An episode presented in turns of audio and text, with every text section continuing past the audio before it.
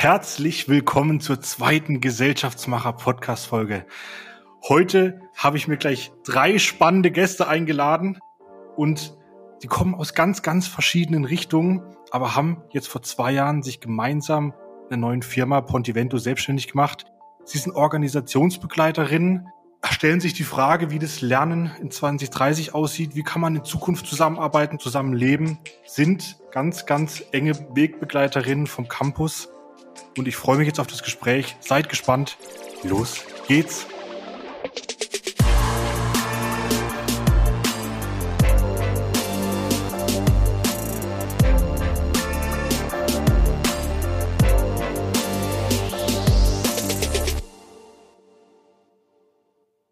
Herzlich willkommen hier zur zweiten Gesellschaftsmacher-Podcast-Folge.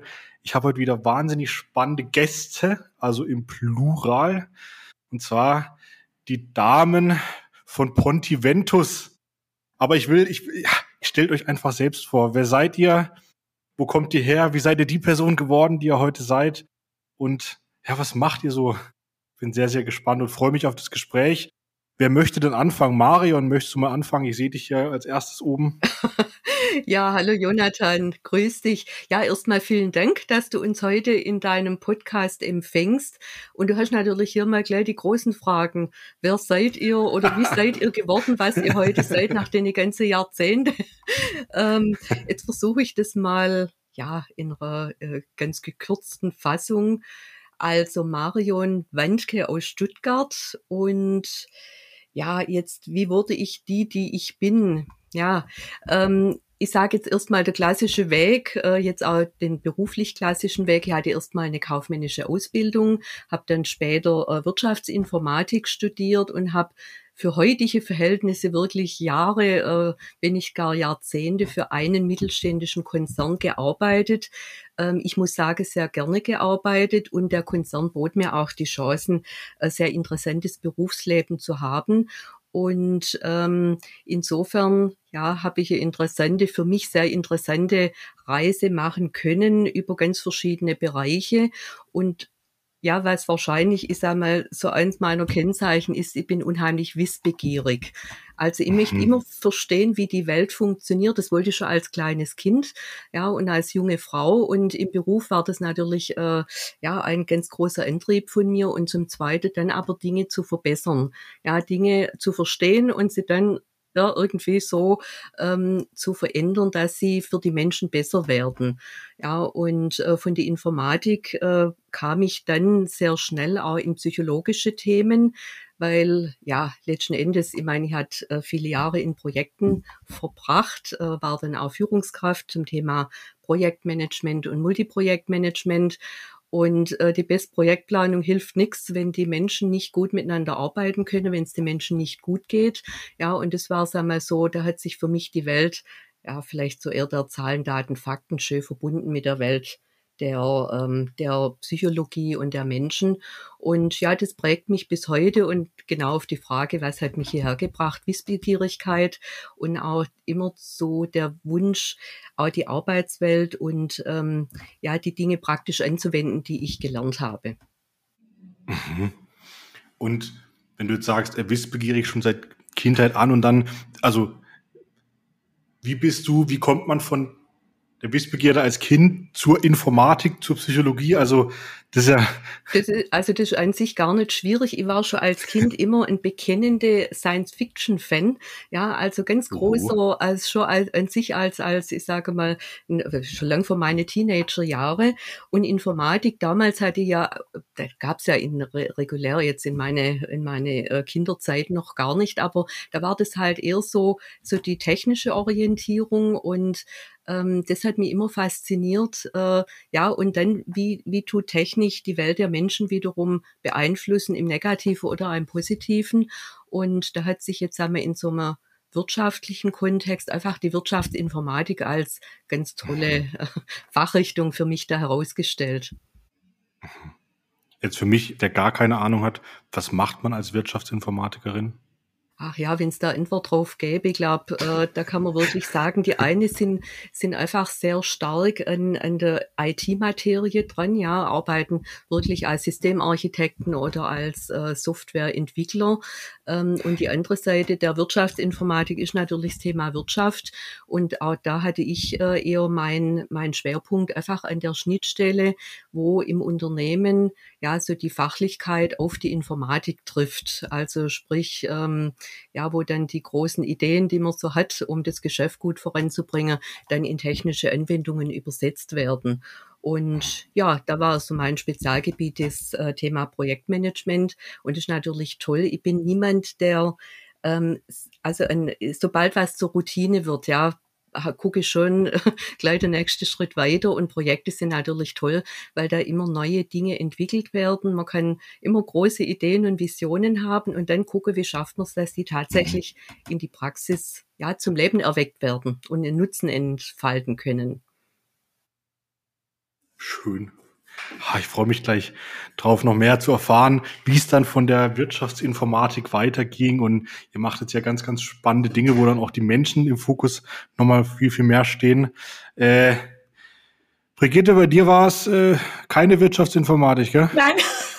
Wobei, ich muss dazu sagen, ich habe tatsächlich nach dem Abitur auch zwei Semester Informatik studiert, aber das war nicht meine Welt.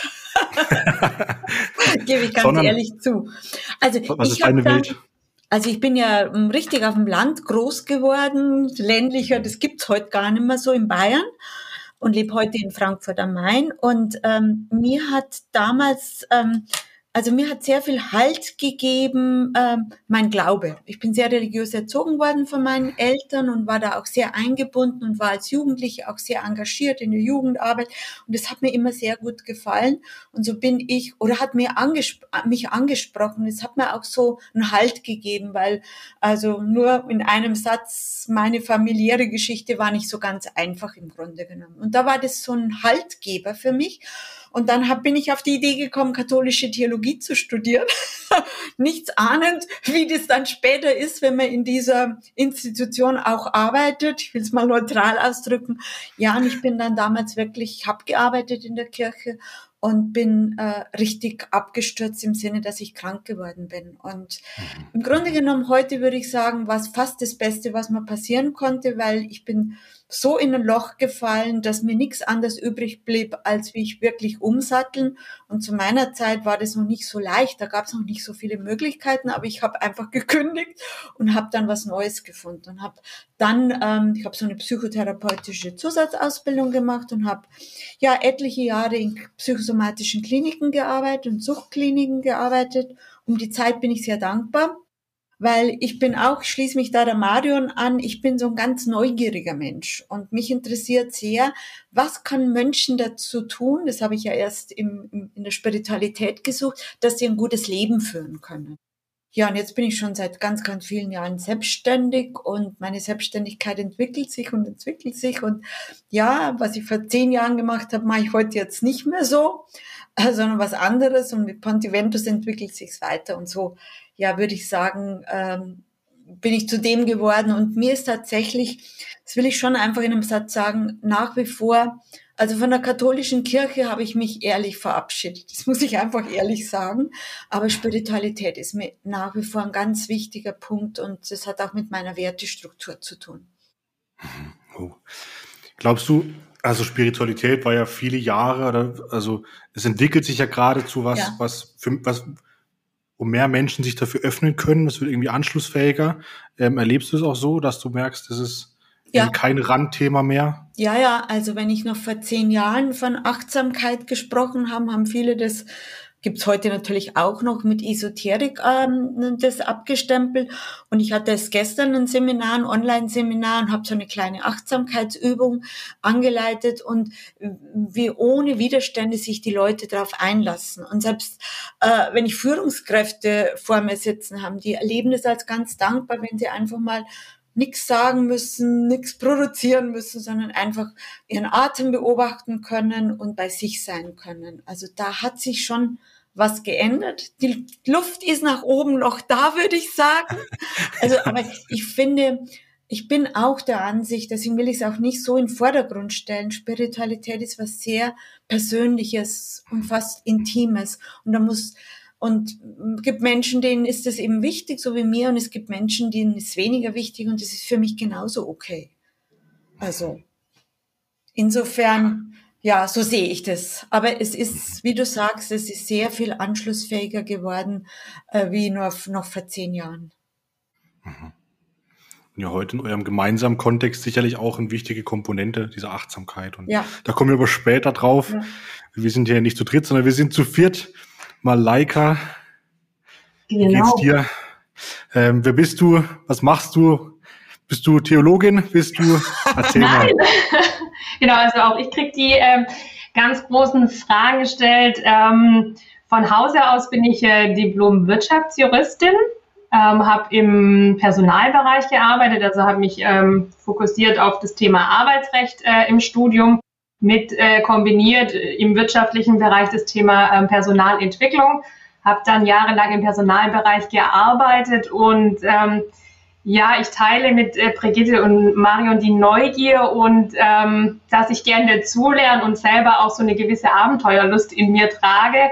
Das heißt, ähm, ich war schon immer neugierig auf Menschen, auf ähm, andere Kulturen und auch herauszufinden, Mensch, ähm, wie arbeiten denn ähm, Menschen gut miteinander? Wie kann man da erfolgreich sein? Wo hat jeder seine Stärken? Und klar durch die Personalarbeit dann auch verbunden, wie kann ich Menschen ähm, anhand ihrer Stärken in einem Unternehmen gut und erfolgreich ähm, einsetzen. Das war immer so das, was mich, ähm, was mich angetrieben hat. Und ja, die Neugier hat natürlich auch dazu geführt, äh, dass ich mich selber auch weiterentwickelt habe und dass ich dann irgendwann äh, bemerkt habe, naja, also das Thema Arbeitsrecht und ich sag mal auch ähm, so diese ganzen festen Strukturen im Unternehmen und an der einen oder anderen Stelle doch auch mal eher so ein ähm, begrenzten Handlungsspielraum, das, das erfüllt mich nicht mehr, das ist nicht mehr das, ähm, was ich machen möchte und habe dann den Sprung in die, in die Selbstständigkeit gewagt. Mhm. Also Wie war der Sprung? Ähm, gut, fühlt sich, äh, fühlt sich gut an. Es hat aber tatsächlich eine Zeit äh, gedauert, bis der Mut ähm, dann da war. Die Neugier war schon vor einigen Jahren da, bis der Mut dann tatsächlich ausgereicht hat, hat es ein bisschen gedauert und ähm, sicherlich hat auch dazu beigetragen, dass ich Brigitte und Marion kennengelernt habe und äh, quasi nicht allein den Sprung gewagt habe in die Selbstständigkeit, sondern mit zwei starken Frauen an meiner Seite. Mhm. Und wie kam es bei dir dazu, zu der Studienentscheidung? Also jetzt hast du ein bisschen anderen Weg als die anderen beiden. Ähm, Gab es da Gründe oder war das so, macht man halt mal? Nee, es war nicht das Mach. Also mich hat schon immer die Psychologie interessiert und ich war dann auf dem Wirtschaftsgymnasium und hatte dort äh, das erste Mal Berührungspunkte mit dem Thema Recht, äh, Gesellschaftsrecht, ähm, Handelsrecht und fand es auch total spannend und gibt sowohl den Studiengang Wirtschaftsrecht als auch den Studiengang Wirtschaftspsychologie und ich wollte damals zum Studieren ganz weit weg von daheim und habe mich an der Uni Lüneburg beworben und habe mich dort für beide Studiengänge beworben und wusste nicht, dass man sich immer nur für einen Studiengang bewerben kann und dass die zuletzt eingegangene Bewerbung äh, genommen wird. Und das war bei mir im Wirtschaftsrecht. Und ähm, ja, dann habe ich Wirtschaftsrecht studiert. Und nicht bereut? Nein, nicht bereut. Ähm, hat, äh, hat Spaß gemacht und auch jetzt, ähm, auch bei uns im Unternehmen bin ich natürlich dann mit den rechtlichen Fragen betraut und ähm, es macht in begrenzter Weise, äh, im begrenzten Umfang Spaß, sich auch mit der Juristerei zu beschäftigen. Die anderen beiden nicken so dankbar, ja. Oh ja. so ist das. So eine mhm. Hausjuristin zu haben, ist doch super, oder? Das, das stimmt. Ich das, das, das noch nicht drüber nachgedacht, ich, wenn man das intern hätte. Ja. Jetzt seid ihr ja aber auch wenn ihr aus unterschiedlichen Richtungen kommt, habt euch entschieden, gemeinsam Weg zu gehen. Möchtet ihr mal uns und den Gästen und den Zuhörenden erzählen, äh, wer seid ihr, was macht ihr, Pontiventus, für was steht es? Ich bin ganz gespannt. Ja, Brigitte, ich glaube, äh, da gucken wir beide uns erstmal an, weil wie nahm seinen Verlauf? Also ähm, sag mal, von meiner Wirtschaftsinformatik, ich hatte dann viele Jahre auch, äh, sag mal, eher auf der psychologischen Seite dann viele Fortbildungen gemacht und wusste dann irgendwann, ähm, ich möchte dann doch diesen sicheren Hafen, aber auch diesen engen Rahmen vom, vom, vom Unternehmen, vom Arbeitgeber verlassen und mich selbstständig machen. Und äh, da war bei mir schon das große Thema die resiliente Organisation. Also sprich, was braucht ein Unternehmen, um Resilienz als sag mal, Widerstandskraft ähm, zu haben, aufzubauen und das natürlich über die Menschen. Mein Thema war jetzt nicht, wie kann ich irgendwelche robuste IT-Systeme bauen, sondern ja, was kann man tun, damit es Menschen in, ihrem, in ihrer Arbeitswelt gut geht und dadurch auch eine gute äh, Performance und Leistung für einen Arbeitgeber dabei rauskommt. So, und dann haben Brigitte, äh, oder ich habe parallel eigentlich, ich hatte die Malaika sogar als erste kennengelernt Stimmt. bei einer Fortbildung. Und äh, wir waren über mehrere Jahre immer wieder miteinander zugange, haben also Geschäftsideen besprochen und so weiter. Dann auf einem ganz anderen Weg hatte ich die Brigitte kennengelernt. Ja, und so nahm das Ganze seinen Lauf. Und jetzt gibt's euch seit wann? Als, seit als, als 8. Gespann? Februar 2019. Oh. Da haben wir gegründet. Wobei dazu muss man sagen, wir haben schon eine ganze Weile Vorlauf gehabt. Wir wollten uns kennenlernen, ticken wir ähnlich, was unsere Wertestruktur ist. Das ist uns ganz wichtig gewesen und haben uns halt immer wieder getroffen. Dann ist es wieder in den Hintergrund gedrückt, gerückt, unsere Idee, uns selbstständig zu machen, bis es dann 2000 da war die Marion die ausschlaggebende, jetzt mal Butter bei die Fische, wie die Hamburger sagen, so. Äh, äh, äh, also ich commit mich, hat die Marion gesagt, die war die allererste und, und dann haben wir auch gesagt, also wir brauchen noch ein bisschen Bedenkzeit und haben uns dann auch ganz schnell entschieden, sagen, ja, wir machen's. Ohne ja, also, zu ahnen, was da alles auf uns zukommt noch. Äh, und, und jetzt, also wenn ich zurückdenke an, mein, an meine Gründung, ist, doch ein geiles Gefühl, oder? Also, oder, also, ihr nickt, okay. Alle, alle, alle die zuhören, sie nicken. genau. Also für mich persönlich ein einzigartiges Gefühl, was, glaube ich, nur jemand ähm, verstehen kann, der selber auch mal gegründet hat. Diese Dynamik, die Energie, die da entsteht, ist für mich einzigartig. Und für mich war es das Besondere, ich bin ja schon ziemlich lang selbstständig und habe mir schon lange gewünscht, nicht mehr so als One-Woman-Show durch die Welt zu ziehen. Also ich bin deutschlandweit unterwegs gewesen, habe ich es mit einer Frau schon vor 2014 oder 13 war es probiert, das hat dann nicht so ganz gepasst. Und ich war also einfach selig, wie ich da zwei Frauen hatte mit der Malaika und der Marion, wo ich dachte, ja, mit denen kann ich es mir richtig gut vorstellen. Und das Gefühl habe ich heute noch.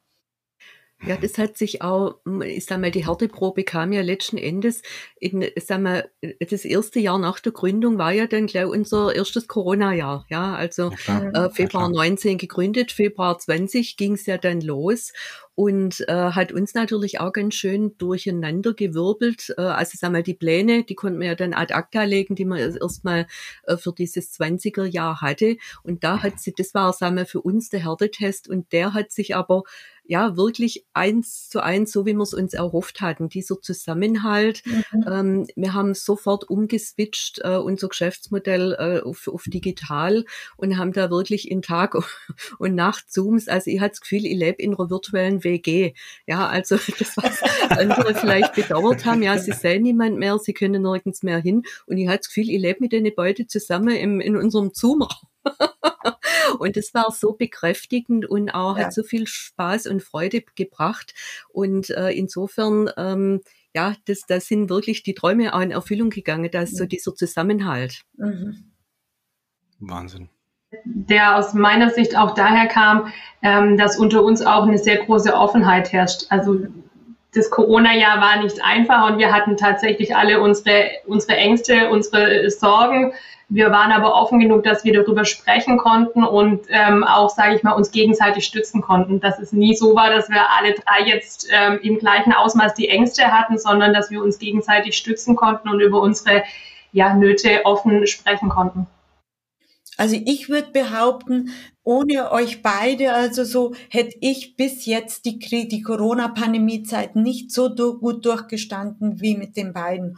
Und ich glaube auch, dass uns die Corona-Krise so sehr bedauerlich war, dass unsere ersten Aufträge, die an Land, die wir an Land gezogen sind, ja gleich wieder storniert worden. Also das war echt verrückt. Auftragsbestätigung, am nächsten Tag Stornierung wegen. Also das allererste Auftrag, so kann ich mich noch gut erinnern. Und äh, ich glaube, also ähm, meine Wahrnehmung ist, ich glaube, ihr teilt die, dass wir auch dadurch unser, ähm, unseren Blick nochmal geschärft haben, was wollen wir wirklich den Kunden anbieten. Ja. Wir hätten sonst eher noch mit diesem klassischen, was wir vorher halt schon gemacht haben, aber dadurch waren wir gezwungen. Ja, was brauchen die Kunden jetzt wirklich?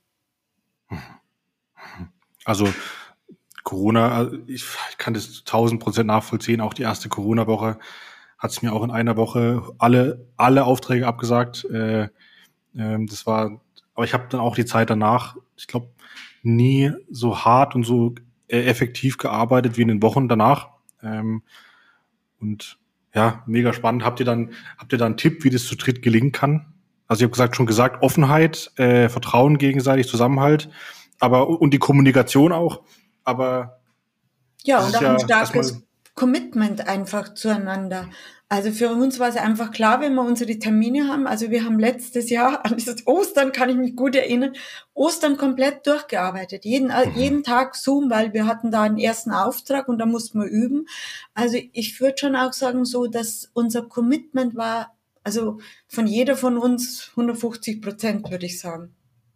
Mhm.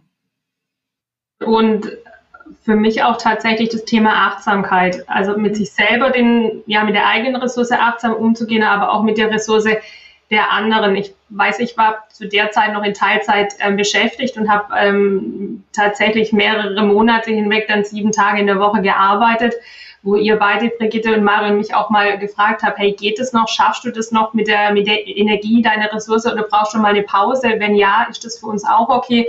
Also da tatsächlich auch das Thema Achtsamkeit, ähm, was ich da als sehr wichtig wahrgenommen habe. Und ich würde auch sagen, das Thema Humor. Also ich weiß nicht, was wir gelacht haben auch. Also das ist, ich sag mal, ja, weil die Zeiten können nur so schwer sein und trotzdem, ja, es passieren immer wieder tolle Sachen, es passieren trollige Dinge. Ja, das Leben hat manchmal so, so absurde Züge schon manchmal, ja. Und äh, da zwei Menschen zu haben, mit denen man, ich sage jetzt mal ganz im übertriebenen Lachen und weinen kann, ja. Und äh, die sich interessieren, wie es mir geht. Mir liegt am Herzen, wie es den beiden geht. Also ähm, das trägt trägt dann auch über wirklich, sagen wir, auch schwierigere Zeiten hinweg und schafft dann auch natürlich immer mehr Vertrauen, dass man einfach genau weiß, äh, auf die zwei Frauen, da kannst du dich also wirklich in jeder Lebenslage vollständig verlassen. Hm.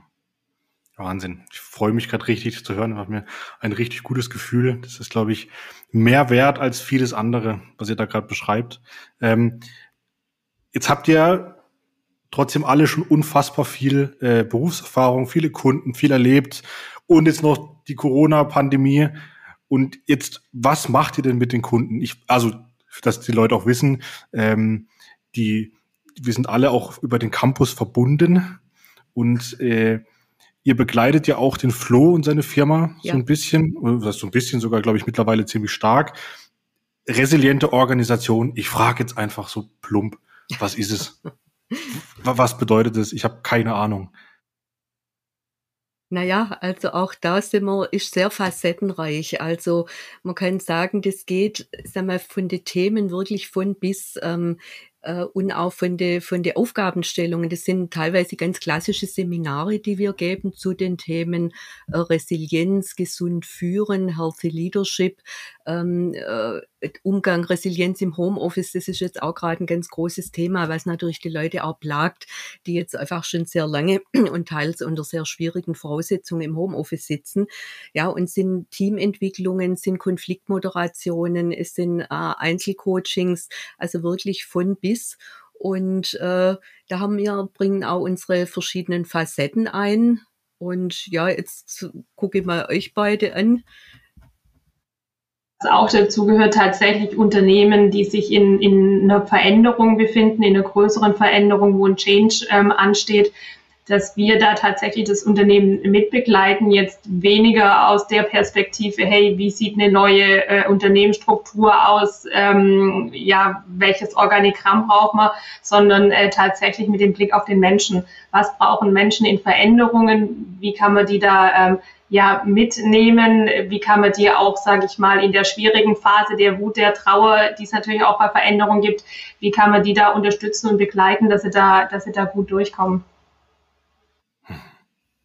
Ja, ich würde auch sagen, im Grunde genommen viel Klassisches, was wir schon vorher jede von uns gemacht hat, so, aber nochmal mit einem anderen Blick drauf, so. Und ich meine, es gibt ja schon erste Projekte, wo wir also äh, in einem, ich, sag, ich mag das Wort eigentlich nicht so gerne, aber ich spreche es mal an, so im ganzheitlichen Sinne begleiten, wo mehr drin ist, wie so so ein Einzelseminar, Resilienzseminar, so wie ich es gestern gemacht habe, das ist auch wichtig, aber dass man das Ganze nochmal eingebunden findet in der, in der ganzen Organisation, weil äh, auch eine ganze Organisation kann eine Struktur haben, eine Kultur haben, die die Resilienz fördert, beziehungsweise auch wirklich einschränkt oder reduziert. Mhm. Und wenn wir jetzt, jetzt ist ja gerade, also in unserer Gesellschaft gerade sehr, sehr vielen Veränderungen. Und es wird auch, zumindest nehme ich das so wahr oder gefühlt, oder vielleicht ist es auch so, wird es auch immer schneller, die Veränderung. Und, und der Druck von außen wird groß auf die Organisation, da mitzuziehen. Und es passiert wahnsinnig viel.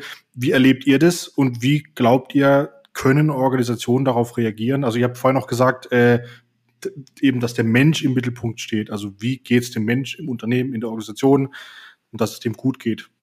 Wie geht man mit am bestmöglich mit Veränderungen um? Weil diese vor dieser Veränderung stehen wir gerade alle nicht nur in der Organisation, sondern auch privat. Es ist ja Wahnsinn, was gerade alles passiert ständig. Also ich würde mal sagen, das beginnt sehr mit der inneren Haltung, wie ich mit Veränderung umgehe. Also bin ich ein Mensch und da kommt uns drei natürlich sehr entgegen, dass wir so wissbegierig, neugierig sind und auch Lust auf Veränderung haben.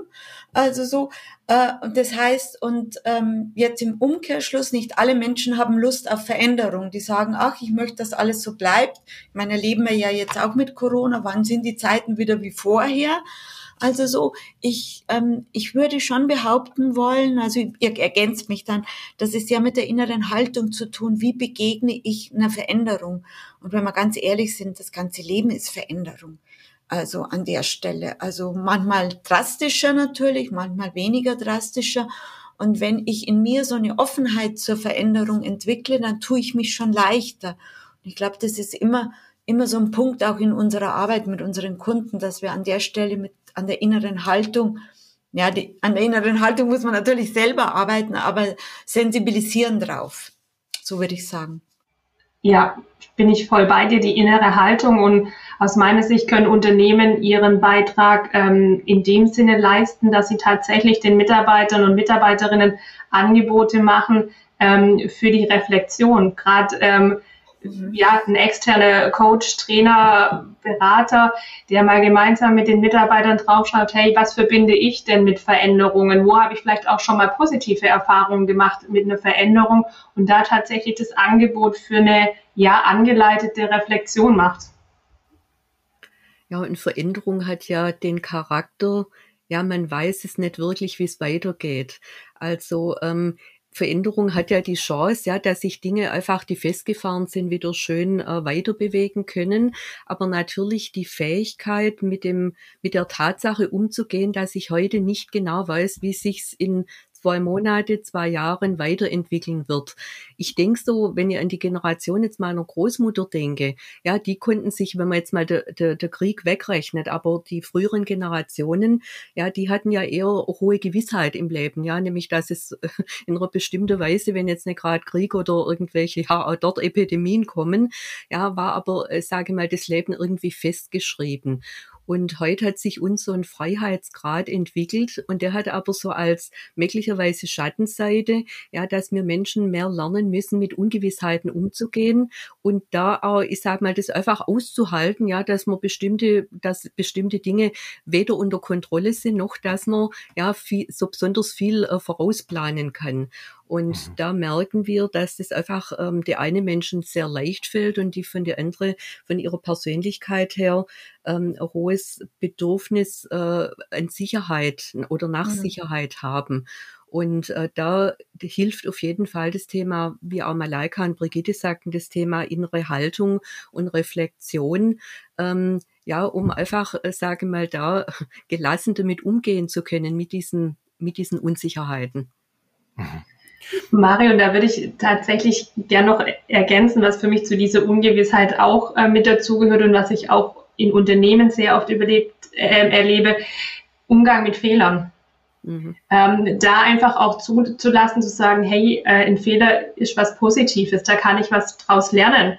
Ähm, da habe ich was probiert, es hat nicht funktioniert, dann kann ich mir anschauen, was waren die Gründe, was nehme ich da mit und da tatsächlich ähm, auch von der Haltung her eine andere Einstellung zu dem Thema Fehler zu bekommen. Und ähm, Unternehmen, sag ich mal, die eine positive Fehlerkultur haben, ähm, tun sich auch einfacher mit Veränderungen. Und ich meine, was bei Veränderung auf jeden Fall braucht, ist, sind also tragfähige Netzwerke. Ja, also das ist einfach, ähm, Veränderung bedeutet immer, äh, die Dinge sind mehr im Fluss, ja, die sind ungewisser und äh, da, da ist hilfreich, wenn man da ein sehr breites Netzwerk an, ich sage mal Menschen, aber auch Ressourcen, ja, einfach auch Menschen unterschiedlicher ja, ähm, Branchen und so weiter hat mit unterschiedlichen Hintergründen. Und da sind wir ja auch bei euch beim Gesellschaftsmacher Campus, warum wir da äh, sofort mhm. aus, sag mal, sagten, wir möchten auch hier Wegbegleiter sein, weil genau da die Zukunftsnetzwerke entstehen, die man künftig immer mehr auch brauchen wird. Und da sind wir bei dem Begriff, der fällt mir noch ein dazu, Verbundenheit im Grunde ja. genommen. Das, was uns ja so gestärkt hat durch die Zeit und äh, ich denke, das wird auch die Zukunft sein, dass man immer mehr verbundener in Netzwerken miteinander arbeitet, jenseits der Unternehmensgrenze, auch lernt miteinander. Das ist ja auch so ein Projekt für uns. Wie geht Lernen 2030? Wie kann das ausschauen? Und das wird anders sein, wie es im Moment ist. Also, und da sind Netzwerke, diese Verbundenheit untereinander, Ressourcen, also es sind ja Ressourcen im Grunde genommen, total wichtig an der Stelle. Jetzt habe hab ich mit dem Kopf passiert gerade ganz viel. Ich habe wahnsinnig viele Fragen. Ähm, jetzt sind viele so viele Begriffe gefallen, die vielleicht für den für für ZuhörerInnen, die da jetzt irgendwie nicht so damit was anfangen können, äh, innere Haltung, Werte. Wie erlebt ihr das Unternehmen? Ist, habt da eine Offenheit, wenn ihr jetzt von außen kommt? Seid ihr, nennt ihr euch Beraterin oder Coaches oder wie nennt oder wie, wie nennt ihr euch? Gute Frage drauf an. Ja. Unternehmen haben so ihr Unternehmenssprache, sage ich mal, ja. Und bei mhm. der eine ist Berater, äh, Beraterinnen ein positiv äh, belegtes Wort und bei anderen mhm. weniger, ja, weil die vielleicht andere Vorerfahrungen gemacht haben. Und ähm, ich sage immer, es kommt darauf an, was drinsteckt, ja. Und ob wir jetzt als Trainerinnen, Beraterinnen, Coaches, Begleiterinnen, ja, was auch, wie, wie immer, wir nennen uns ja die Organisationsbegleiterinnen mhm. und ähm, wie immer man das benennen möchte, äh, das ist sehr vielfältig. Mhm. Und also wann werdet ihr denn, wann werdet ihr klassischerweise dazugeholt?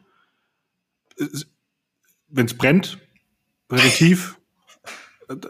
Schön wäre präventiv, Jonathan. Also so, also wenn ich an den Bereich denke, Teamentwicklung, also Zusammenarbeit, da würde ich einfach sagen, da wird man in Ausnahmefällen geholt, präventiv, aber in der Regel eher, wenn es schwierig wird. Mhm. Oder wenn es schwierig ist, wenn es Hand im Getriebe ist. Ja, auch das Thema Resilienz, wenn man jetzt an klassische Resilienzseminare oder Führungsseminare denkt. Ja, manche Unternehmen brauchen erstmal hohe Krankheitsquoten, dass ja, sie im Controlling genau. feststellen können, irgendwo haben wir da ein Problem. Und jetzt müssen wir doch mal mit Leuten reden, die vielleicht eine Idee haben, ja, wie man da damit umgehen kann. Äh, wir erleben allerdings, äh, einige unserer Kundenunternehmen sind sehr vorausschauend. Ja, also mhm. die sind, da, ich sag mal, da ist auch bestimmte Wertebasis und Werte Haltung zu erkennen. Ja, und da geht's nicht nur drum, den, den Produktionsfaktor Mensch, sage jetzt mal, irgendwie am Laufen zu erhalten, wie eine Maschine, die ich halt warten muss, sondern die kommen aus einer ganz anderen Ecke, ja, haben da einen anderen Blick drauf und da haben wir eher, ähm, sagen wir, die Angebote, wo wir, sagen wir, präventiv, begleitend und jetzt auch so ein abgedroschenes Wort äh, zu nennen, nachhaltig arbeiten. Ja, weil was ist so nachhaltige Arbeit in unserem Sektor? Es ist toll, wenn man natürlich einen Seminartag bekommt. Also ich sage mal, da habe ich, das habe ich in meinem Leben auch immer sehr genossen und manchmal bin ich ganz beseelt äh, herausgegangen und hatte Idee, wie ab morgen ich mein Leben oder mein Berufsleben besser gestalten kann. Ja, und dann kommt der Alltag und begräbt es ganz schnell wieder mhm. unter sich. Und ähm, das ist etwas, was uns drei, seit wir uns auch in der unterschiedlichen Kombination schon kennen, was uns schon immer bewegt. Wie kann man das Lernen ähm, vor allem in Unternehmen nachhaltiger gestalten? Ja, so dass es über dieses, man macht mal hier punktuell etwas, man macht mal dort punktuell etwas hinausgeht. Ja, ja, das, das ist natürlich die große Frage, wie kann man das nachhaltig, langfristig und auch wirklich also wie kann man wirklich tiefe Veränderungen und Entwicklungen begleiten. Ne? Ich komme ja auch aus der politischen Bildung, Demokratieförderung, da ist es ja genau das Gleiche.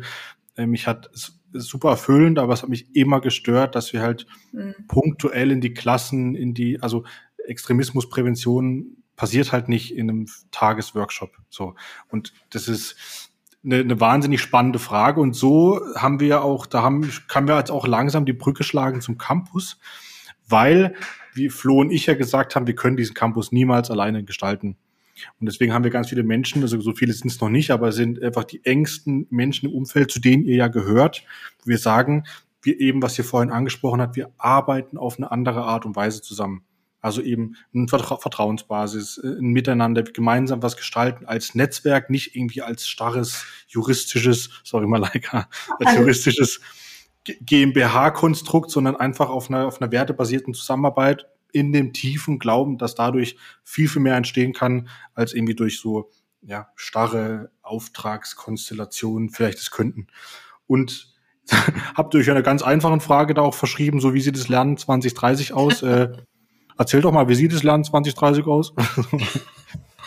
Also ich, ich vermute, dass es da ganz viele verschiedene Formate gibt und dass diese vielen verschiedenen Formate, also es wird noch Präsenz auch geben, es wird online geben und es wird, wo ich glaube, ein großer, wie sagt man so schön, Neudeutsch Game Changer wird sein, dass es auch äh, gerade die jungen Leute anspricht, selbst organisiert zu lernen.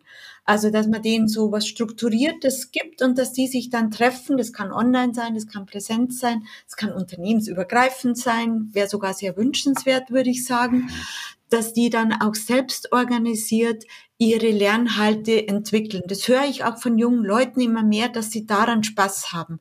Auch nicht nur also so das Lernen nach dem Nürnberger Trichter, da wird oben Wissen reingeschickt und dann wird es bei Prüfungen rausgespuckt. Ich glaube, das wird schon auch noch in bestimmten Sachen geben, wo man das braucht. Aber ich glaube, es wird sich Lernen anders organisieren, wie es wir, Mario, und ich glaube, Malaika, du auch noch kennengelernt haben, dass die Lernenden mehr beteiligt sind am Lernprozess. So würde ich es mal sagen. Mhm. Ja, und auch, dass man natürlich die Chancen jetzt, ähm, als ich in meine die Grundschule gegangen bin, da war ja Technologie und Digitalisierung, hat ja irgendwie, also da in der Realität, äh, da hat man halt Stift und Papier und irgendeine Schultafel gehabt, ja. So, und ich denke, heute ähm, gehört natürlich auch zum Lernen 2030 dazu, ähm, ich sage mal, alle Möglichkeiten, die jetzt einmal die Digitalisierung und äh, alles Hybride ähm, uns bietet, auch so auszuschöpfen, damit da ein möglichst hoher Nutzwert auch dabei für die Menschen herauskommt, ja. Und äh, da denke ich, dass wir in dem Projekt, das wir jetzt auch gestartet haben, auch in, in Zusammenarbeit mit euch, ja, dass wir da wirklich einen großen Schritt machen können und es an eine Community, nämlich die Campus Community anzubinden. Das ist mir so hohes Anliegen. Ähm, zum einen unternehmensübergreifend, so dass sich in Formaten Menschen aus ganz unterschiedlichen Branchen und ganz unterschiedlichen auch Unternehmensgrößen und Kontexten ja begegnen, sei es virtuell oder Präsenz. Und Präsenz äh, bei euch zum Beispiel auf dem Campus direkt, ja, in einem ganz anderen in einem ganz anderen Setting, weil wo geht man, wo gehen wir mit unseren Kunden hin normalerweise. Ja, man geht entweder in-house ins Unternehmen hinein oder ja, man ist in irgendeinem schicken Seminarhotel. So, und der Campus bietet ja als Lernumgebung einen Lernraum auch nochmal ganz anderes Erfahrungs- und Erlebnislernen. Ja, ihr habt Handwerk, das ist im ländlichen äh, Bereich. Es ist einfach, ähm, ich sag mal, bietet nochmal ganz andere Schichten vom, vom Lernen an der Stelle an. Und äh, da glauben wir dran, dass da ein ganz großer Mehrwert, ich sage mal, insgesamt für alle Beteiligten entstehen wird. Ich sehe Zustimmung. Äh, ja, es ist, ach, es ist so spannend. Ich bin sehr, sehr gespannt, wo uns auch die gemeinsame Reise da noch hinführt. Ähm, ich ich glaube auch, was du gesagt hast, Brigitte, dass es sehr ambi also das, wie nennt man es, ambivalent oder sehr eine, eine breite Bildungslandschaft und manche sind schon weiter, manche nicht so weit. Ich sehe jetzt meine, meine Freundin studiert Lehramt, also Lernen im klassischen Sinne so auf Gymnasiallehramt und das ist wirklich erschreckend nicht mhm. innovativ. Äh, diese, diese, diese LehrerInnen-Ausbildung, die ist wirklich eine Katastrophe. Ähm, und auf der anderen Seite gibt's aber auch schon zum Beispiel, gibt's in Freiburg eine Schule, die heißt die Capriole. Das ist eine demokratisch organisierte Schule, also eine basisdemokratische Schule, wo die SchülerInnen alles selbst, also die geben sich selbst die Verfassung, selbst die Lerninhalte, die, die LehrerInnen sind, ich glaube, die nennen sich irgendwie Begleit- oder Trä, also oder wie so Lernangebote Schaffende. Und ich habe noch nie und mit weitem Abstand noch nie mit so reflektierten, spannenden jungen Menschen gearbeitet, wie die, die jetzt ein paar Jahre auf dieser Schule waren ist Wahnsinn. Also es sind Welt, also das klingt zu bescheuert, aber es sind wirklich Welten dazwischen. Ähm, und die lernen praktisch, die haben praktisch eine sehr neue Lernform. Das ist mir gerade dazu spontan eingefallen. Also bis es dahin kommt, Jonathan, wird in Deutschland noch einiges Zeit vergehen, weil ich glaube, wir tun uns da einfach schwer. Aber ich glaube auch, also wenn diese, die, die, die, die, die Jugendlichen, die Kinder mehr beteiligt sind am Lernen, dass sie dann einfach, ja, wie man so schön sagt, intrinsisch mehr motiviert sind. Jetzt habt ihr aber ja dann die großen Kinder. genau. Nicht mehr die. Kann man da, also sind die, ist da noch eine, ist da eine Bereitschaft da, so von der, von der Haltung her, wenn ihr sagt, ist, also wenn ihr da hinkommt und jemandem sagt, arbeit mal an deiner inneren Haltung, ist ja wahrscheinlich vielleicht erstmal auch ein bisschen Blockade da oder, oder Abwehrhaltung oder wie ist das? Also erlebe, ja. erlebe ich nicht so, weil natürlich man geht ja nicht hin und sagt, okay, jetzt steht ja, heute im Stundeplan eine Stunde Arbeit an der inneren Haltung, sondern ähm, was ich erlebe, Menschen stellen sich Fragen, Menschen stellen sich Fragen mhm. über ihr Leben, über über die Welt, ja. Also Menschen haben eine ganz hohe, äh, ich sage mal ja, Reflexions Wunsch erlebe ich bei ganz vielen. Das hat, ist völlig unabhängig von Schulbildung oder von, mhm. ähm, von ja, im Lebensumständen. Und das ist doch die beste Voraussetzung, ja, im Reflexionsprozess sich gemeinsam solchen Fragen zu nähern. Wofür sind wir auf der Welt?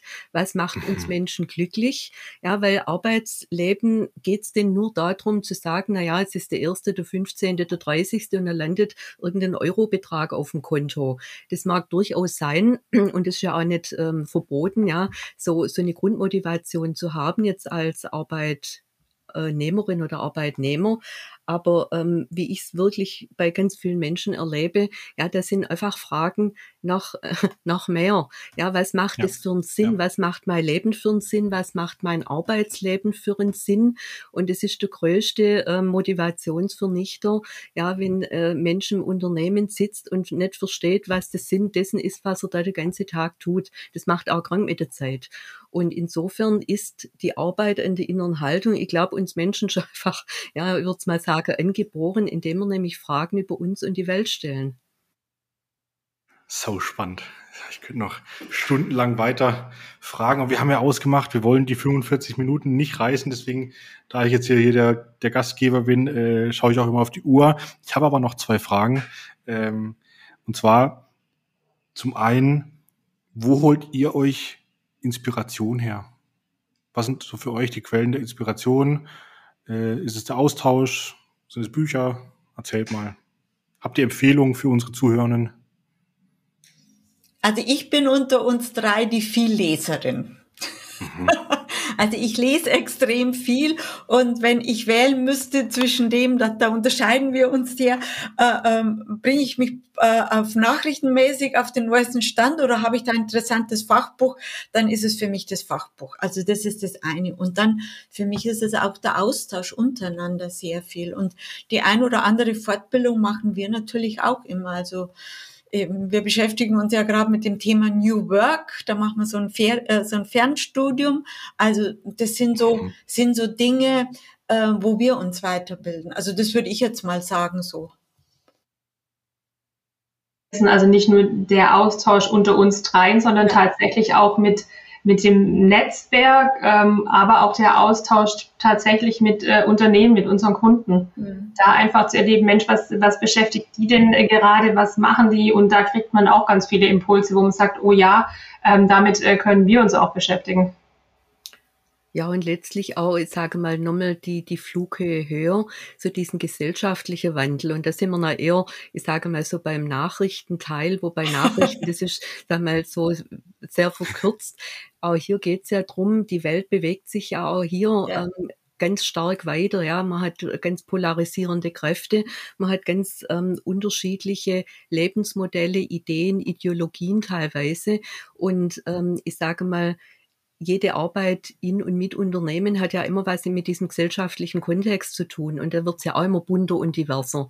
Ja, und das sind auch totale Inspirationsquellen, weil na hört man, sieht man etwas und dann wird es natürlich erstmal bei uns äh, intern ja diskutiert, Meinungsaustausch und auch zu sehen, ja, wie schwierig es manchmal ist, so eine, so eine Position zu irgendeinem Thema zu finden, weil die Welt hat, also ja, ist, alles hat so viele Facetten, ja, und dieser Reflexionsprozess schafft dann aber wieder neue Impulse, jetzt zum Beispiel für ja, Arbeit in und mit Unternehmen. Mhm. Sehr, sehr schön. Vielen, vielen Dank euch, dass ihr euch die Zeit genommen habt dass wir hier das Experiment gewagt haben. Zu viert am Anfang gab es ein bisschen Audioprobleme, aber das haben wir alles aus der Welt geschafft dann, wir, wir hören und sehen uns ja sowieso die ganze ja, Zeit. Genau. Vielen, vielen Dank, dass ihr dabei wart. Ja, dir danke, lieber ja, Jonathan. Vielen Dank, dass wir da sein durften. Es hat Spaß gemacht. Mir war große Freude und ja, wird auch große Freude sein, den Weg gemeinsam noch weiterzugehen. Das stimmt. Da freue ich mich auch drauf. Macht's gut. Ja, du auch. Tschüss. Ciao.